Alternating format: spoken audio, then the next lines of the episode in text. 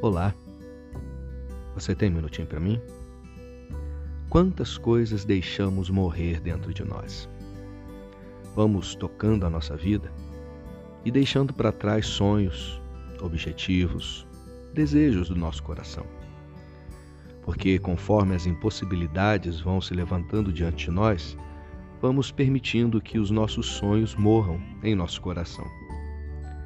Porém, a palavra do Senhor nos diz: Eu sou a ressurreição e a vida. Aquele que crê em mim, ainda que esteja morto, viverá. Esse texto fala também dos nossos sonhos e de coisas que nós deixamos morrer.